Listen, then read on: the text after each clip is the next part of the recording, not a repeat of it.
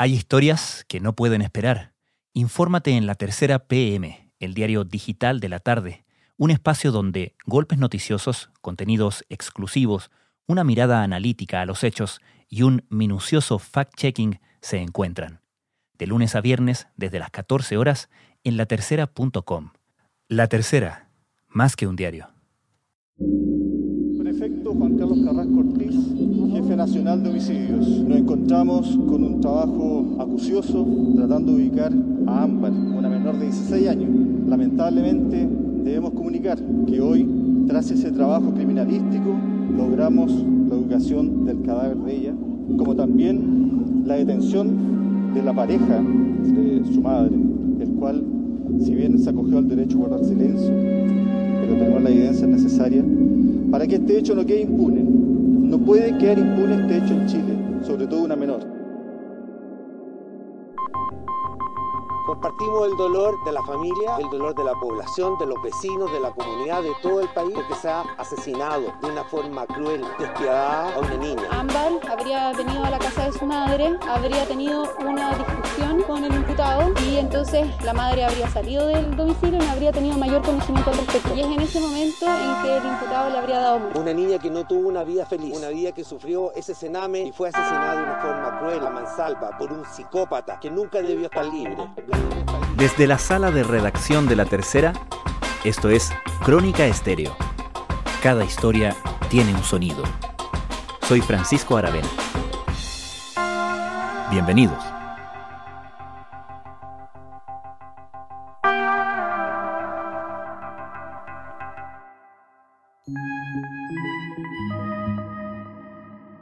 Cuando hace dos semanas el cuerpo de Ámbar Cornejo fue encontrado, enterrado en el patio de la casa de su madre, y Hugo Bustamante, la pareja de esta, fue detenido como único imputado del crimen, la furia de la comunidad y de las autoridades no solo se fue contra el presunto asesino, sino también contra una jueza. La magistrada Silvana Donoso fue la presidenta de la Comisión de Libertades Condicionales que el año 2016 aprobó la liberación de Bustamante, quien en 2005 había sido condenado a 27 años de cárcel por el asesinato e inhumación de su expareja y el hijo de ella. Un grupo de parlamentarios, con apoyo transversal, presentó una acusación constitucional contra la jueza Donoso. Pero mucho antes del crimen, el Estado de Chile venía fallándole a Ámbar Cornejo en muchos otros aspectos desde su primera infancia. Su recorrido por centros y programas del Sename y la cadena de negligencias y disfunciones que la dejaron expuesta a los abusos que sufrió no solo resultan trágicos a la luz del final de la joven de 16 años, también son indicativos de una inoperancia desastrosa del Estado con miles de niños y jóvenes chilenos sobre quienes solo nos enteramos cuando la Crónica Roja pone sus nombres en la agenda. Sobre ese sistema, los parlamentarios chilenos han sido menos rápidos y entusiastas para actuar, por decirlo de algún modo. ¿Cuántos niños y niñas chilenas están desamparadas por un sistema que en el papel existe, pero en la práctica no cumple con su misión básica? ¿Cuáles fueron las advertencias ignoradas y las fallas del sistema que terminaron con Ámbar Cornejo muerta a los 16 años? Las alertas en cuanto a la condición de vulnerabilidad en la que se encontraba Ámbar Cornejo venían desde cuando ella era muy chica cuando tenía apenas cuatro años, un informe del programa de diagnóstico ambulatorio de Quilpué, Villa Alemana y Limache, que era la zona donde vivía, dijo que dada su condición de vulnerabilidad se recomendara que fuera trasladada a un centro de cuidado alternativo residencial, esto conocido como lo, cualquier hogar del Sename. Ahí alcanzó a estar un año. Esta es la primera alerta de que Ámbar no vivía como una niña cualquiera, sino que era vulnerada constantemente. Paz Radovich es periodista de la tercera Domingo. Junto a Francisco Artaza, publicó este fin de semana el reportaje El grito de Ámbar, crónica de un sistema que falló. Los antecedentes de, y las razones de por qué ingresó a ese hogar del Sename cuando tenía cuatro años se desconocen, pero su padre Ulises Cornejo da algunas luces en una entrevista que tuvo en TVN, que dijo que mm, Cuando Ámbar tenía tres años, a la mamá se le murió un hijo, a Denis Llanos. Y fue ahí cuando ella, junto a su hermano, ingresan a este hogar del Sename. En los primeros años de la, de la vida de Ámbar, yo no estuve presente porque ella estuvo institucionalizada, si no mal no recuerdo, como los tres años de vida. A la mamá se le murió un, un tercer hijo que tuvo. Y a los niños los mandaron a ella y al hermano los enviaron al Sename. Y eso usted lo supo después cuando apareció en la vida de Ámbar, que fue a, los cinco años, cuatro o cinco años. Pero como decía, solo alcanzó a estar un año, pero más tarde llegó la segunda advertencia, y esa fue en 2012, cuando la misma madre, Denise Llanos, habría solicitado la segunda medida de protección ante el Tribunal de Familia. Y esta vez Ámbar fue ingresada a uno de los llamados programas ambulatorios del Sename, que no es donde se vive como un hogar, sino que es un programa donde uno, no sé, tiene consultas con un psicólogo, hay un trabajo con una educadora también, se va ambulatoriamente, digamos. Y ese programa se llamaba Programa Altigüe. Ahí estuvo en dos instancias, ese 2012 y el año 2017. El programa Altigüe es especializado en reparación de maltrato grave. Por ejemplo, nosotros hablamos con la UNICEF y nos decían que el programa de maltrato grave es como dentro de lo malo que pueden ser los programas del Sename el que más sirve, o sea, podría ser el más eficiente. Sin embargo, como estos programas hay 12 más y 12 de distintos tipos, entonces un menor puede ser ingresado a este programa de maltrato grave o puede ser ingresado a otro y ahí entran como los diagnósticos que hace cada tribunal de familia. Pero esta fue la primera vez que Ámbar Cornejo estuvo ingresada en un programa ambulatorio, que eso es lo importante. Y que ahí, de ahí en adelante, se le debería haber seguido la pista en cuanto a cómo eran esas evaluaciones, cómo se fueron tomando las medidas, etc. Los programas ambulatorios funcionan en tres niveles de intervención reparatoria especializada frente a situaciones de graves vulneraciones de derechos, tal como situación de calle, consumo abusivo de drogas, maltrato infantil grave, explotación sexual comercial infantil. El ingreso siempre será por orden de un juez de familia. El segundo nivel son programas de protección frente a situaciones de vulneraciones de derechos de complejidad como maltrato no constitutivo de delito, víctimas o testigos de violencia intrafamiliar y negligencias parentales. ¿Y cómo funcionan o deberían funcionar esos programas? Lo que pasa con estos programas es que cuando un menor ingresa a uno de ellos es porque un tribunal, dado su diagnóstico, lo solicita. Hay distintos programas, eh, en las infografías aparecen, te voy a nombrar un par, pero está el programa de maltrato grave, está mm, el programa de niños en situación de calle, por ejemplo, está el programa de prevención focalizada, que es cuando, por ejemplo, el niño todavía no es vulnerado, pero hay ciertas condiciones que podrían dejarlo en un estado de vulnerabilidad, entonces lo ingresan a este programa antes de que suceda. Hay programas especializados en explotación sexual, incluso programas de droga, en fin, hay una serie de oferta programática que es muy amplia. Sin embargo, al ser tan amplia, de repente, por ejemplo, un niño puede haber sido abusado sexualmente, puede estar consumiendo droga y puede, por ejemplo, vivir en la calle. Entonces ahí el niño ingresa a tres programas en vez de uno que abarque todos estos problemas. Ámbar estaba en el ámbito ambulatorial, entonces todas estas medidas se pueden hacer, pero es clave tener un marco legislativo que lo permita y en este momento no lo hay. Eso es una de, de, las falencias de los programas ambulatorios de Sename que podemos explicar más adelante, pero lo que pasó con Ámbar fue que ella pasó por cuatro instancias del Sename, tres de programas ambulatorios, la última en el PIE, Programa de Intervención Integral Especializada de Gabriela Mistral, y la primera vez en, en el Sename, sumando estos de maltrato grave en 2012 y 2017. Entonces finalmente Ámbar era una niña que desde muy chica enfrentaba graves vulneraciones de sus derechos y siempre, cada vez que ingresaba a un programa, se le tomaba como un caso aislado. Es decir, Ámbar partía desde cero cada vez que el tribunal dictaba que tenía que ingresar a uno de estos programas. Y eso es lo que es como el gran fracaso en el caso de Ámbar, que nunca se supo contemplar todas las instancias que había pasado para atrás y de esa manera poder dar un diagnóstico efectivo y poder protegerla y ampararla como debiera haber sido. Hablamos del gran fracaso en el caso de Ámbar, obviamente por el trágico final, pero al mismo tiempo podríamos decir que es un gran fracaso sistémico, ¿no? Porque me imagino que lo que no funcionó para Ámbar tampoco está funcionando para miles de niños, adolescentes, niñas chilenas, ¿no? Claro. Es decir, todas estas instancias por las que pasó Ámbar Cornejo finalmente develaron que su asesinato no solo ocurrió por una falla del Poder Judicial, que es lo que eh, se está hablando en los medios, se está hablando en todos lados, por dejar en el 2016 a su asesino con libertad condicional, sino que también ocurrió por el fracaso de un sistema de protección que no supo ampararla cuando más lo necesitó y cometió una serie de negligencias que la dejaron en una situación de absoluta desprotección de la que muy pocas personas se dieron cuenta, si eso es lo grave, y Ámbar es un caso pero pueden ser muchos más. Eh, decimos que hay un consenso general sobre que el Sename no está funcionando, sobre que se tiene que cambiar. Los problemas empiezan cuando se habla del cómo. Nosotros hemos empujado mucho, por ejemplo, para el cierre de los CREA que eh, se ha empezado a hacer, pero ahora con el COVID está todo un poco parado. Hay que poner un sistema verdadero de monitoreo, hay que apoyar las familias. O sea, acordámonos que cuando un niño entra en un centro residencial del Sename, ya es una derrota. Hay un estudio de la UNICEF que hizo una evaluación en septiembre del 2019 de cómo funcionaban estos programas ambulatorios del Sename y una de las investigadoras del estudio y que es oficial de protección infantil de la UNICEF dice que efectivamente el caso de Ámbar grafica que no existe un sistema de protección que ampare a los niños en condición de vulnerabilidad. Entonces, ese es el gran fracaso. Y no serían precisamente las residencias, los hogares, que son de los que siempre se hablan y los que siempre han estado en el ojo del huracán en toda la crisis del Sename, las que demuestran las fallas, sino que esta vez son los programas ambulatorios. Entonces, Candy Fabio, que es la oficial de protección infantil, dice que no existe ninguna rigurosidad entre los objetivos, no existe ningún mecanismo que vaya dando hitos para mirar a los niños en los procesos de intervención.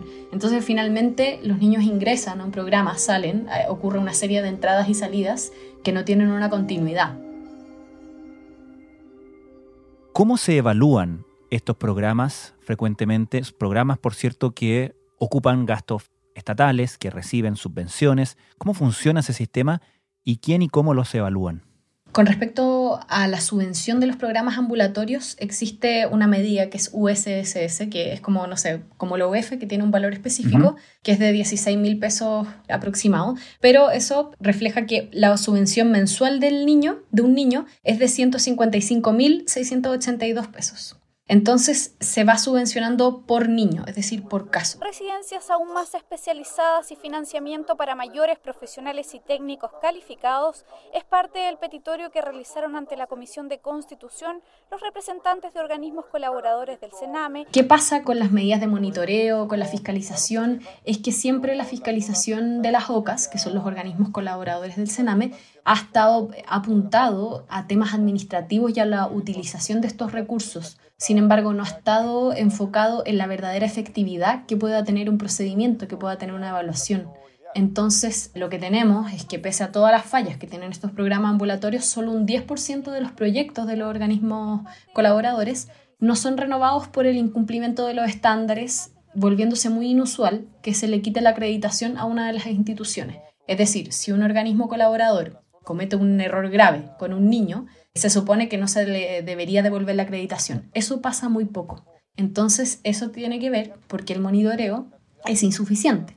Además de eso, la medición de la calidad de estos programas se hace solamente una vez al año y son solo 220 funcionarios los que supervisan más de 1.800 proyectos de protección y resguardo judicial. Es decir, son muy pocas las personas las que están encima de estos proyectos fiscalizando si efectivamente lo están haciendo bien, si efectivamente hay un avance. Entonces, finalmente, ¿qué ocurre? Que los programas terminan siendo de mala calidad y todas estas falencias pasan desapercibidas. Una entrevista y una visita domiciliaria. Con tan solo eso, muchos peritos de organizaciones que se dedican a realizar diagnósticos ambulatorios levantan informes de niños, niñas y adolescentes que pertenecen a programas del Sename. Para muchos se trata de un negocio en el que la ética profesional brilla por su ausencia, pues por cada informe que se emite se paga entre 35 a 45 mil pesos y en ocasiones incluso se manipula información información si la misma persona que pidió el peritaje es también quien lo financió.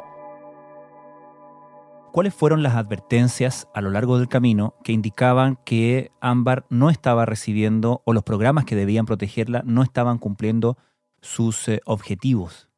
O sea, la, como el ejemplo más claro era que Ámbar cada tres años básicamente tuviera que entrar y salir de un programa. Eso ya te da una señal de mm. alerta que es grave. O sea, la oficial de la UNICEF nos decía que si este programa funcionara, lo mejor es atender al niño mientras más pequeño es para que así no vuelva a ingresar a otro programa. Pero paradójicamente Ámbar efectivamente se atendió desde muy chica, o sea, a los tres años ella ya vivía en un hogar y sin embargo ingresó después en 2012, después en 2017 y después en 2020. Entonces esa ya es una gran alerta de que los programas no estaban funcionando. Y eso es porque sin un sistema integral de protección, la historia de Ámbar simplemente partía desde cero para cada una de las instituciones. Cada vez que Ámbar ingresaba, se tomaba como un caso aislado. Todas esas instancias por las que ingresó Ámbar se decretaban porque alguien mandaba una señal de alerta. En un principio fue su mamá, Ahora en 2020 fue el colegio donde asistía Ámbar. Sin embargo, el colegio, que era el Liceo Técnico Profesional Orly de Quilpué, no tenía ningún antecedente para atrás de las intervenciones que había tenido Ámbar en los otros programas del Sename. Ningún antecedente. Entonces, para el liceo, Ámbar era como la primera vez que debería haber ingresado a un programa ambulatorio. Ese fue el gran problema hay una falla completa de distintos organismos que llevaron a no protegerla de la forma adecuada. ¿Y qué pasaba a nivel de la educación de Ámbar, en el sistema escolar? El 12 de septiembre de 2019, cuando Ámbar estaba en este liceo, el director y el psicólogo del liceo presentaron ante el Tribunal de Familia de Villa Alemana un recurso por presunta vulneración grave de derechos en favor de Ámbar y en contra de la madre de la menor, que es Denise Llanos, por posible negligencia parental del adulto responsable. Evidente que aquí había una situación permanente de falta de presencia de un adulto en la vida de ella y eso nos preocupaba mucho. Para entonces, en ese tiempo, Ámbar cursaba por segunda vez primero medio y arriesgaba a repetir otra vez por sus malas calificaciones y también por su baja asistencia, que era 77% y muy por debajo del mínimo que exige el Ministerio de Educación, que es 85%. Pero además se hizo un informe psicosocial y el, el informe que envió el establecimiento educacional al tribunal decía que la madre, por ejemplo, en seis ocasiones había sido citada a reuniones de apoderados y ella no asistía y tampoco se excusaba. Y las veces que era contactada por los docentes respondía de forma agresiva, elevando su voz con postura intransigente, faltando el respeto por medio de comentarios peyorativos, etc. Entonces, finalmente, Ámbar muchas veces no asistía al colegio, faltaba, tenía malas calificaciones, probablemente producto de las cosas que ocurrían en su casa, y la madre tampoco era muy presente en cuanto a los temas académicos de Ámbar. Sin embargo, pese a que este recurso fue presentado por el liceo, después nunca se le comunicó qué pasó con ese recurso. O sea, casi nada de lo que pasó después con este recurso que presentaron fue informado el equipo docente del liceo, pese a ser ellos quienes habían presentado el requerimiento. Entonces, en enero de 2020, cuando el Tribunal de Familia de Villa Alemana ordenó la búsqueda de Ámbar, la menor ya, ya se había salido de este liceo, se había matriculado en otro establecimiento, que era el Liceo Comercial Alejandro Lubet Vergara, A40, que es dependiente de, de la Municipalidad de Villa Alemana. Pero como todos sabemos, con la pandemia del coronavirus, si ella ingresó en enero, en marzo empezaron las clases y no alcanzó ni a estar dos semanas ahí, entonces en el colegio casi ni la vieron. Finalmente Ámbar era una alumna nueva y nada más y nada se sabía de ella. Entonces su paso por el colegio también es, es, bien desaparecido, es bien misterioso, no se sabe un poco en qué está ella. Y la mamá tampoco aporta en muchos antecedentes. Eso llevó a que todos los procedimientos y la burocracia también fuera mucho más lenta de lo que se esperaba. De hecho, si el 12 de septiembre se presentó este recurso, el liceo al tribunal, el 27 de septiembre, 15 días después, se citó a una audiencia preparatoria para poner una medida de protección. Todo ocurrió eh, mucho más tardío de lo que se pensaba. Asegura que Ámbar tiene indicadores de ausentismo escolar y posible deserción, que se ha convocado a su madre a seis reuniones y no ha asistido a ninguna, que se le ha llamado 40 veces por teléfono, los llamados no los contestó, que su madre se comporta agresivamente con el personal del establecimiento. Mencionabas el informe de la mala recepción o la mala actitud que mostraba la madre de Ámbar a la hora de ser interpelada respecto de su hija. ¿Qué sabemos de la actitud o las expectativas que Ámbar tenía de estos procesos o estos programas? Hay una parte en el expediente que es la parte final, que es cuando pillan a Ámbar, logran ubicarla el 27 de febrero y ella asiste a una sesión con la gente de, del PIE de, de Villa Alemana, de Gabriela Mistral. Y ahí se le pregunta si quisiera participar. La madre, curiosamente, dice que no, no necesitan nada, ellas no necesitan nada de, de, los encargados del programa, pero sin embargo Ámbar dice que sí, que ella lo veía como una ayuda. Entonces eso es como lo más lapidario del informe porque refiere a una niña que si estaba motivada, si quería progresar en esto, si quería, ella necesitaba ayuda y ella llamó, trató de, de hacer este llamado de ayuda muchas veces, o sea, prueba de ello es el mensaje que deja en conserjería, en el libro de reclamo y notificaciones. ¿Qué mensaje deja? Ámbar el 16 de enero, cuando vive con su madre en Limache, en un edificio, deja la primera alerta finalmente y dice en el mensaje con su letra que no era ligada, pero tenía una caligrafía grande, ovalada, como bien distintiva, y dice yo, Ámbar Cornejo, quiero dejar un, reclamo sobre Hugo Bustamante. Se prohíbe su entrada porque es un asesino psicópata y puede causar daños a mi familia y mi mamá no quiere entender. Por eso escribo esta nota como un reclamo y para que él no pase nunca más por el departamento. Estamos hablando del 16 de enero, es decir, faltaban dos semanas para que ella ingresara al cuarto programa del Sename al que ella asistía, que era el programa de intervención integral especializada Gabriela Mistral. Entonces finalmente Ámbar de alguna manera gritó muchas veces ayuda, estaba interesada en ir a estos programas y nunca se le escuchó. Y cuando uno se pregunta qué fue lo que no se escuchó de Ámbar, por qué no se escucharon esta alerta, ahí entran todas las fallas del Sename. O sea, partiendo porque cuando eh, el tribunal recibe este recurso del colegio y cuando se analiza su caso el 27 de septiembre, la carpeta Ámbar lo único que tenía era el recurso que había interpuesto el liceo, con un informe psicosocial, con los antecedentes de la madre, pero nada más. No sé qué haya pasado por otros programas anteriores y el tribunal, que uno pensaría que ellos sí que debieran tener a la vista esos informes, no los tenían. Entonces eso eh, llama aún más la atención porque evidentemente esos informes daban cuenta de vulneraciones graves a sus derechos. Y esto se debe a que frente a cada hecho que involucra a un mismo menor de edad, los tribunales abren una causa nueva e independiente de las que ya existen, en el mismo o en otro juzgado. Y de hecho, eh, la Comisión de Infancia de la Asociación de Magistrados dice que esto es una falencia y que esto se tiene que corregir. Ellos dicen que no existe comunicación dentro del sistema. El problema termina siendo estructural porque va mucho más allá de un tema de fondos. Eso recalcaba la, jueza de familia Susan Sepúlveda, que es miembro de, dicha asociación de, la Comisión de Infancia de, Magistrados. Entonces, ¿qué pasó? Que como no se tenía nada, el 27 de septiembre el juez Alejandro Lobos ordena el ingreso de Ámbar a este PIE, que es el programa de intervención integral especializada y la única exigencia que se pide cuando los menores de edad ingresan a este tipo de programas es que eh, se informe cada tres meses al tribunal en qué está el caso.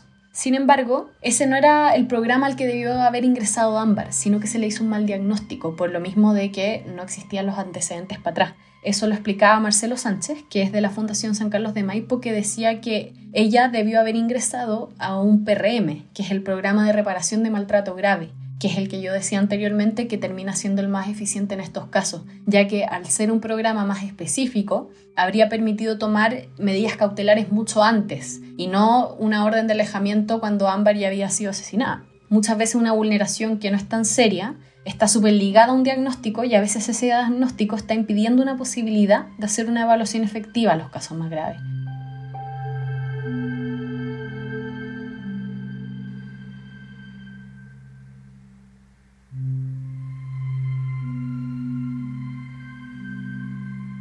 Paz Radovich, muchas gracias. Gracias.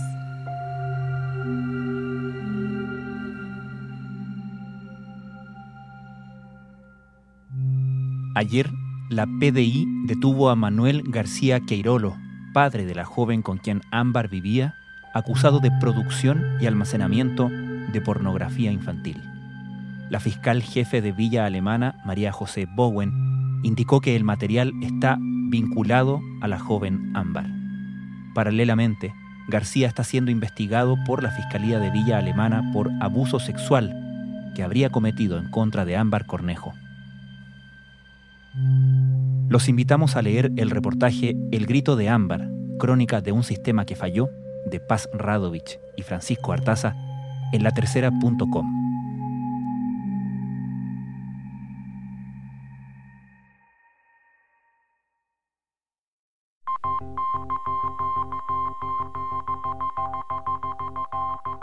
Crónica Estéreo es un podcast de La Tercera. La producción es de Rodrigo Álvarez y Melisa Morales. Y la edición de quien les habla, Francisco Aravena. La postproducción de audio es de Michel Poblete. Nuestro tema principal es Hawaiian Silky de Sola Rosa, gentileza de Way Up Records. Nos encontramos pronto en una nueva edición de Crónica Estéreo. Les recordamos que todos nuestros episodios están disponibles en latercera.com, Spotify, Apple Podcasts, Google Podcasts y donde sea que escuchen sus podcasts.